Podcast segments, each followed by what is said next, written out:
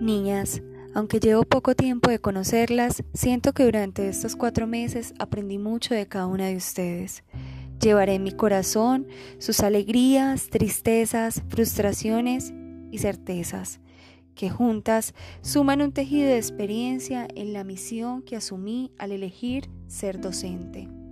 Sé que al principio les costó adaptarse a mi metodología, porque más allá de un modelo tradicional, mi intención siempre fue que ustedes dieran lo mejor que tenían, sus capacidades, que erradicaran de su mente la palabra no puedo. Recuerden que los límites que se pone el ser humano son mentales y que la mayor fortaleza es la bondad en sus corazones. Con mucho cariño, la profe Natalie.